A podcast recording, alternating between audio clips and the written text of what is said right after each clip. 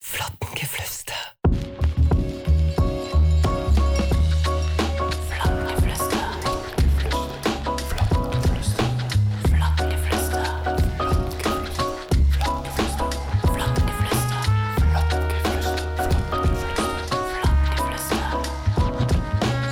Der Podcast für nachhaltige Mobilität.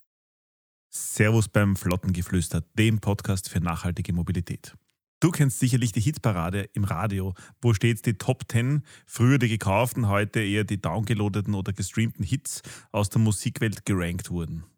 Ich bin ja eher so die Generation Austria Top 40, obwohl ich glaube, die gibt es aktuell auch gar nicht mehr. Aber ich, Wobei, muss- das ist dasselbe. ich habe kein, hab aber keine Ahnung, wie das jetzt aktuell die Jugend heutzutage, wie es wahrscheinlich was Die nennt, jungen Leute. die jungen Leute. Wir haben aber auf alle Fälle mal die Top 10 der Flottenfahrzeuge von 2023 mitgebracht. Na, zum Glück haben wir die jetzt nicht wirklich mitgebracht, sonst wäre es ein bisschen eng hier im Studio. Nichtsdestotrotz, nichtsdestotrotz werfen wir in dieser Episode einen Blick zurück ins Jahr 2023 und geben dir eine Übersicht über die meist zugelassenen Fahrzeuge von ALD Automotive und Leaseplan Österreich im Jahr 2023. Los geht's! Auf Platz 10 der meist zugelassenen Fahrzeuge im Jahr 2023. Liegt der BMW iX1. Also quasi der kleine unter den BMWs, den es auch seit 2023 schon in rein elektrischer Form gibt.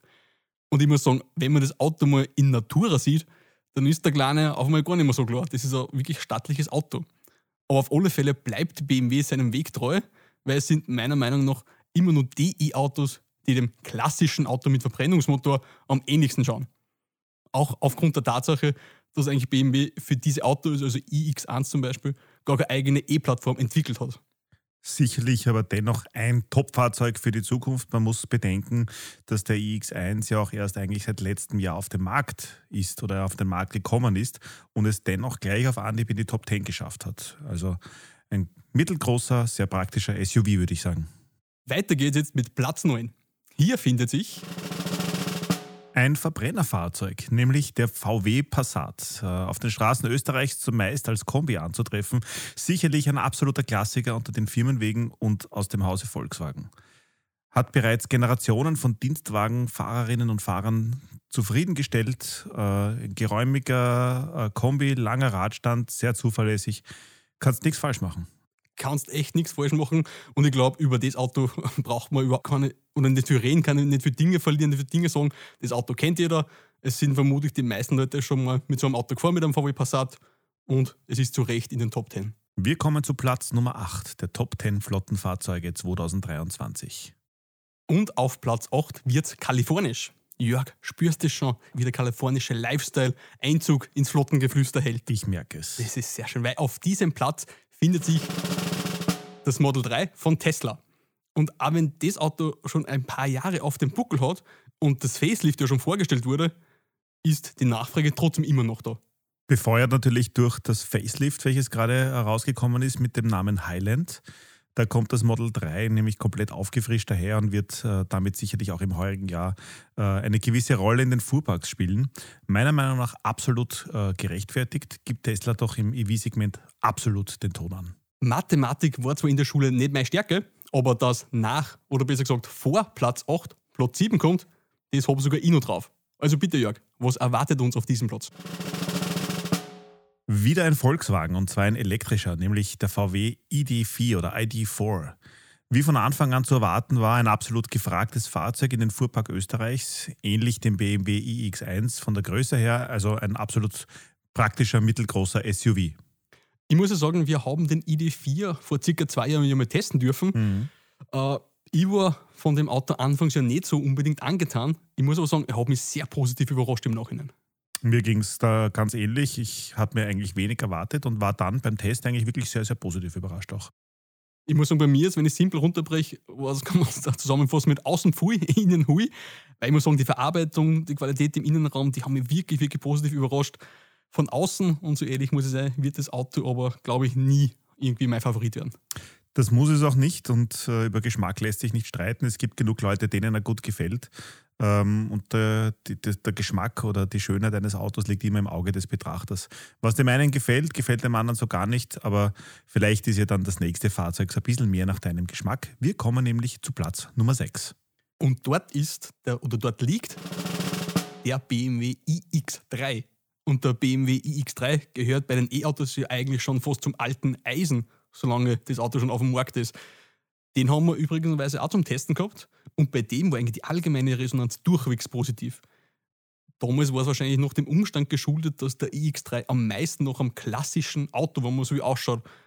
Ich finde aber daran sieht man recht gut, wie sich so eine Wahrnehmung innerhalb kürzester Zeit auch wirklich ändern kann. Weil ich glaube, jetzt wird sich keiner mehr beschweren oder fast keiner mehr beschweren, dass ein E-Auto zu futuristisch ausschaut. Der große Bruder des BMW X1 also wurde im Prinzip als reines Verbrennerfahrzeug konzipiert nämlich als X3 und dann ganz einfach elektrifiziert. Daher hat man bei diesem Fahrzeug auch wohl sehr stark noch das Gefühl, in einem Verbrenner zu sitzen und weniger in einem Elektrofahrzeug, wenn man da wirklich einmal fährt damit. Vielleicht ist aber genau das einer der wichtigsten Gründe für diese Top-Platzierung. Mich hat auf jeden Fall überrascht und beeindruckt. Ich spoilert jetzt einfach mal etwas den fünften Platz, indem ich sage, dass wir im bayerischen Gefilden bleiben. Auf Platz 5 der 2023 am meisten zugelassenen Flottenfahrzeuge von ALD und Liesplan haben wir nämlich den BMW i4. Wenn man so will, ist der i4 die elektrifizierte Variante des 3er BMW, äh, was Größe und Optik angeht. Verarbeitung und Ausstattung sind natürlich BMW-typisch top und das Auto hat mittlerweile eine große Fangemeinde gewonnen.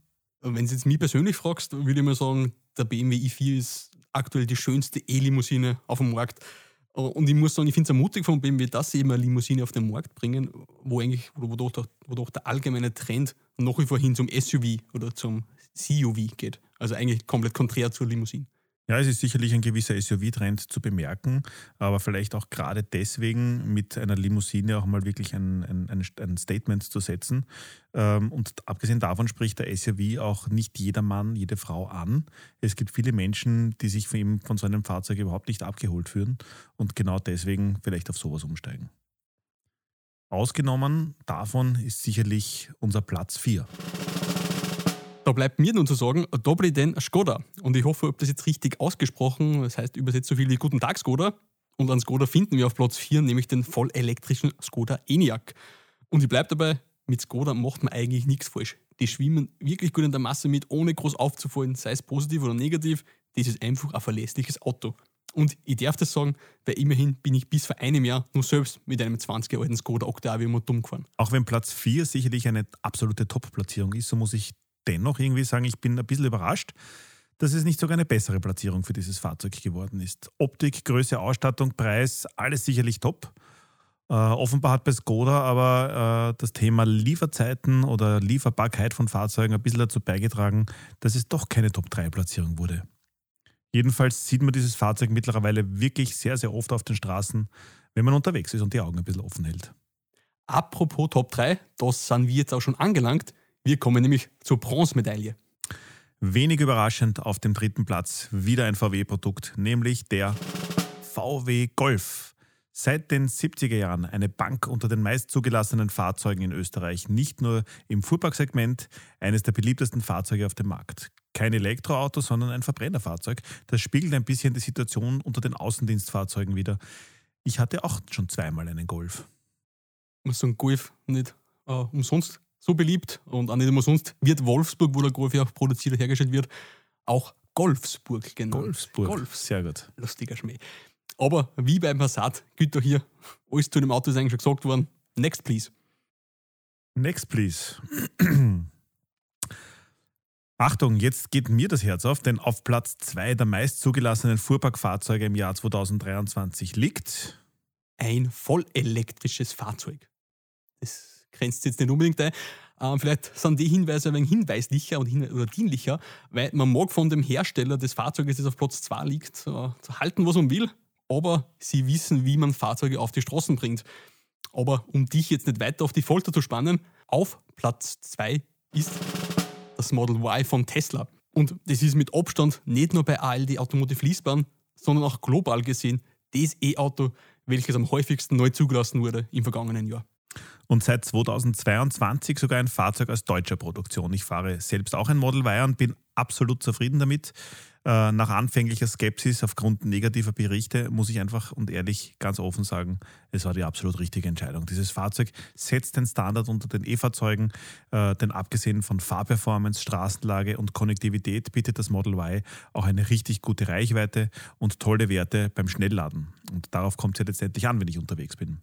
Ach ja, und geräumig ist es natürlich auch, denn ich hab, bin Mitglied einer vierköpfigen Familie und das Fahrzeug ist absolut familientauglich. Jörg, wie schnell die Zeit vergeht, jetzt sind wir schon wieder fast durch mit den Top 10. Fehlt eigentlich nur noch der Spitzenreiter, der, der Sieger, das meist zugelassene Auto bei ALD Automotive Leaseplan 2023. And the winner is. Der Skoda Octavia. Der Champion aus den letzten Jahren hat sich auch 2023 wieder an die Spitze gesetzt und zwar mit Abstand. Es ist der Skoda Octavia.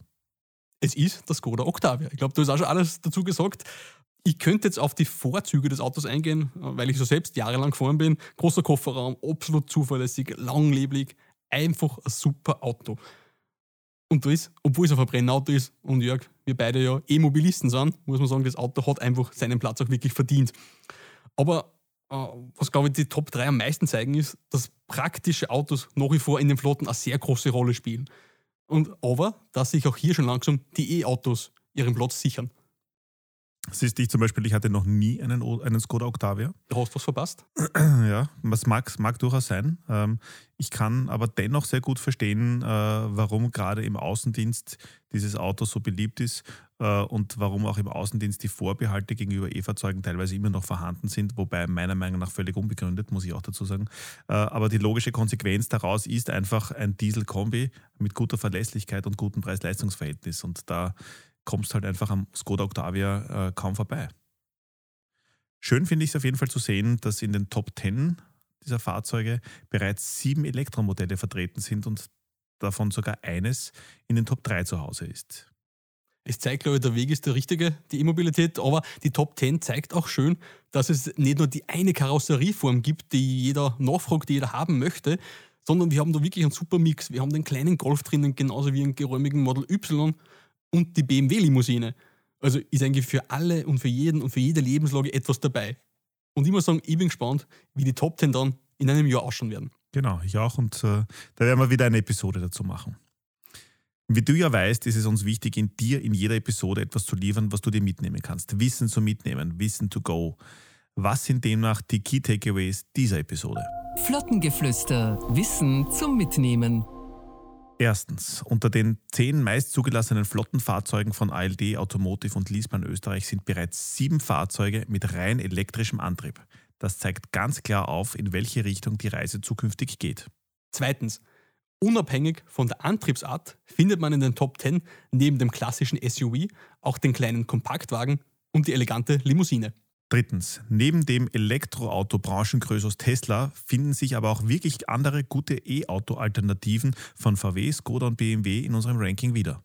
Viertens, auf dem ersten Platz findet sich ein Fahrzeug mit Verbrennungsmotor, das Skoda Octavia. Fünftens, wenn du also gerade drauf und dran bist, Marken und Modelle für deine Fuhrpark-Policy oder die Fuhrpark-Policy deines Unternehmens zu selektionieren, dann ist es sicherlich nicht verkehrt, sich diese Top 10 Fahrzeuge näher anzusehen und in deine Überlegungen einfließen zu lassen. Dir hat diese Episode des Flottengeflüsters gefallen und du möchtest da keine Episode mehr verpassen, dann abonnier doch gleich unseren Kanal. Darüber hinaus würden wir uns sehr freuen über ein Like auf den Social Media Plattformen. Dort erfährst du auch rechtzeitig, wenn sie was Neues tut. Wenn du Fragen, Themenvorschläge oder Feedback zum Flottengeflüster hast, dann schreib uns eine Mail unter flottengeflüster.aldautomotive.com. Auf unserer Homepage www.aldautomotive.at slash Flottengeflüster findest du auch weitere Infos, Blogbeiträge und E-Books zum Thema nachhaltige Mobilität. Und alle wichtigen Infos und Links findest du auch in der Episodenbeschreibung. Vielen Dank fürs Zuhören und nicht vergessen, Jörg und Peter quatschen heute für später.